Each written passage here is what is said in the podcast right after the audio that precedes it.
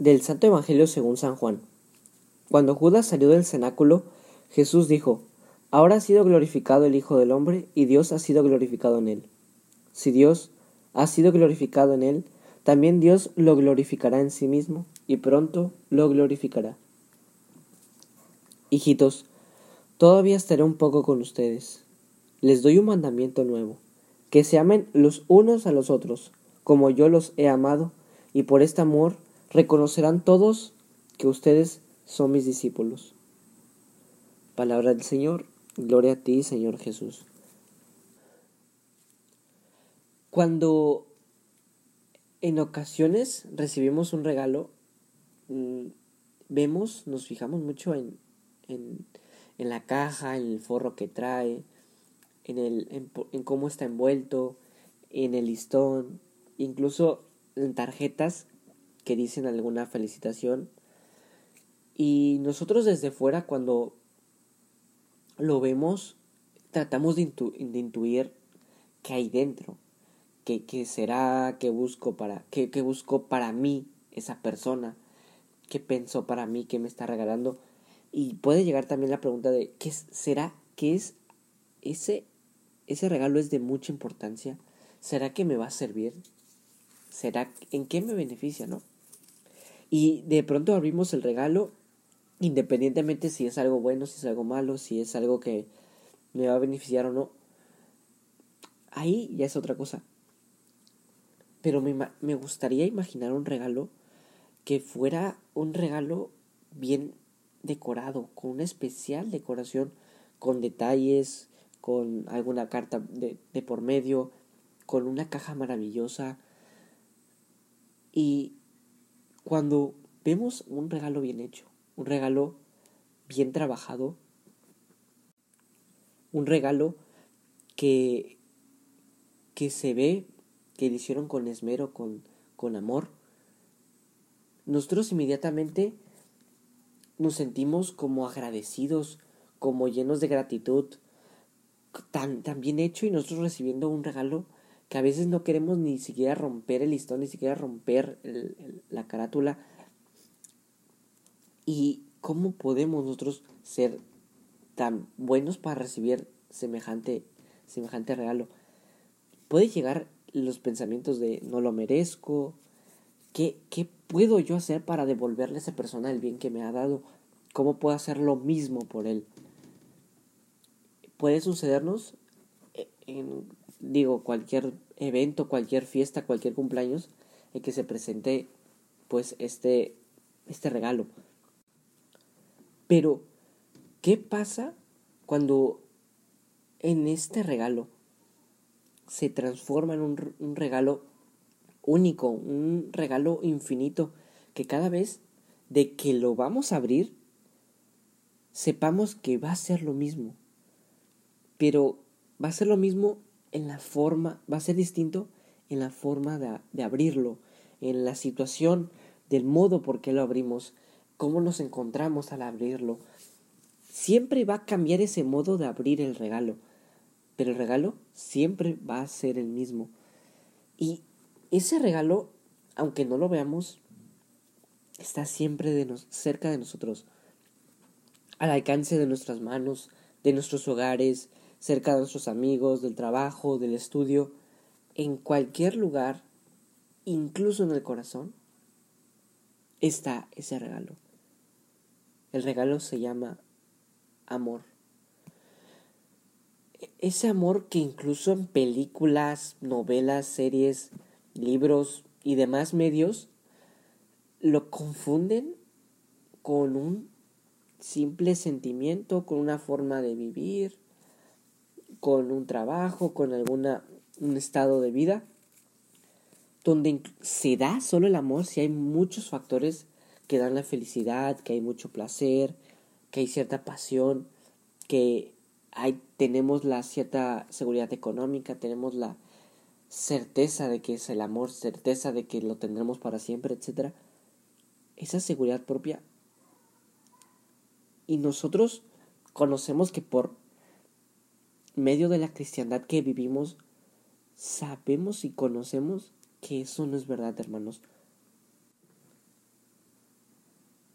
pensemos justamente en un ejemplo muy claro para nosotros.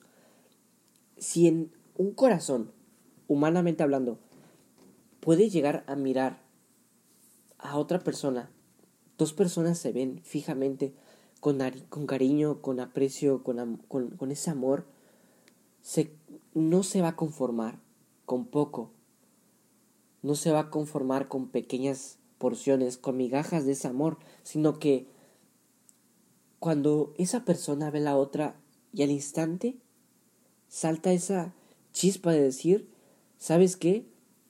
tengo que cuidar a esta persona. Esta persona es, es valiosa. Esta, esta persona tiene, tengo que darle más respeto, tengo que cuidarla, tengo que ayudarla, tengo que amarla.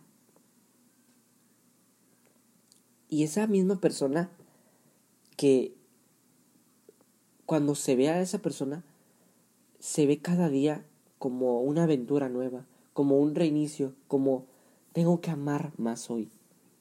Y en el caso de los matrimonios y noviazgos que nos escuchan, no dudan de que esto es real, de que es algo que se vive y que es algo que suele pasar.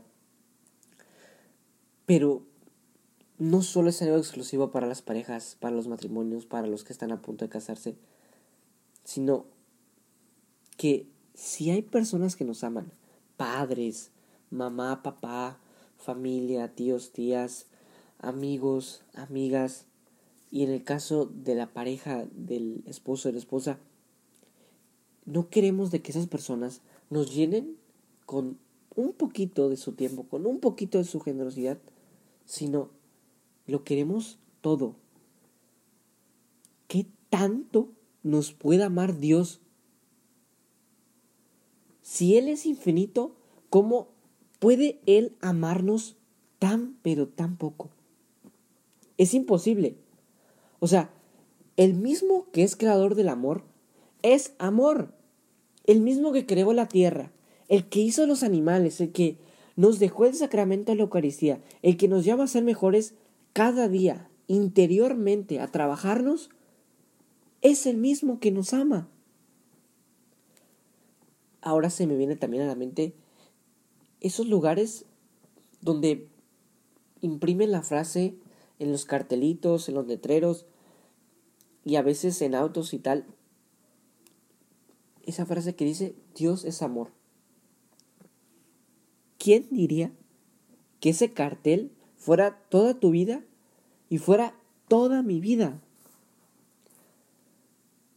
Las personas que van sin obligación a la Santa Misa, que van libremente a predicar, que van libremente a confesarse, que van libremente de misiones, o deciden unirse libremente en, el sacramento del matrimonio, o deciden ser ordenados para servir a la iglesia, vivir junto con la iglesia, unos célibes,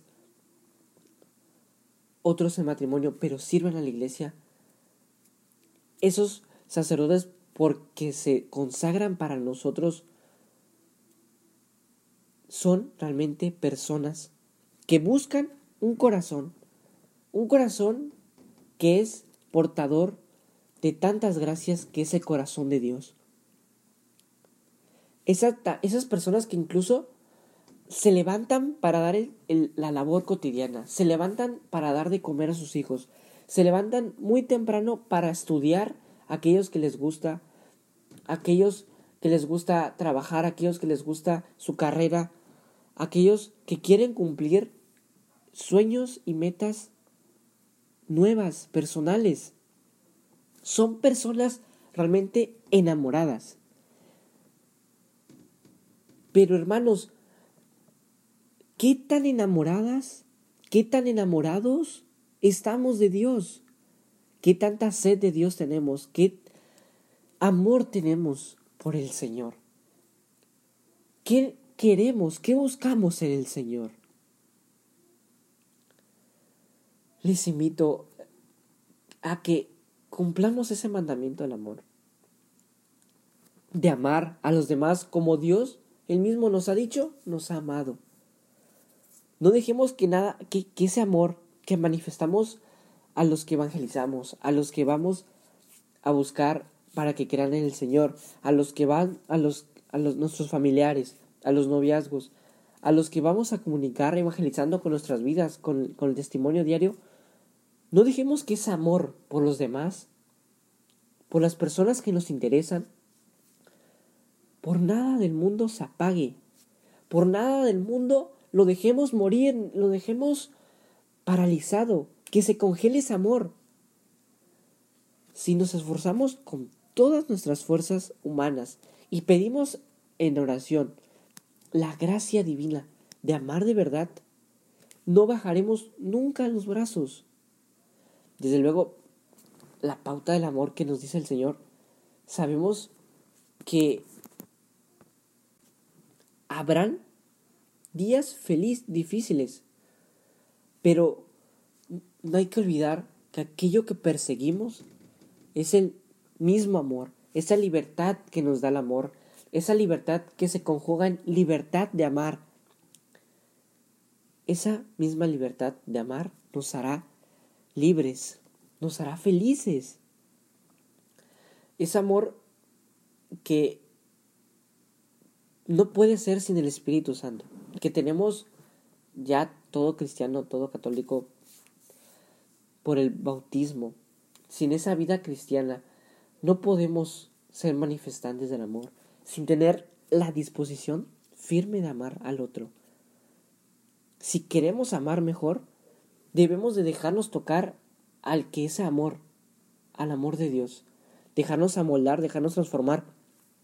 No sé cómo puedes tú transformar tu vida, tu amor, pero lo que sí podemos hacer es preguntárselo al Señor. Preguntarle al mismo que es amor, Señor, nuestro Señor Jesucristo, ¿qué quiere, Señor? Transformar en el amor a mi prójimo.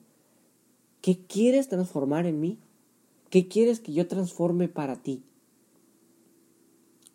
A lo mejor es dejarse amoldar en nuestra familia, en la pareja, en la vida espiritual, en empezar o seguir en oración, a empezar a orar más, seguir más atentos a la oración, ir al sagrario con mayor frecuencia, en tomar una decisión vocacional, etc.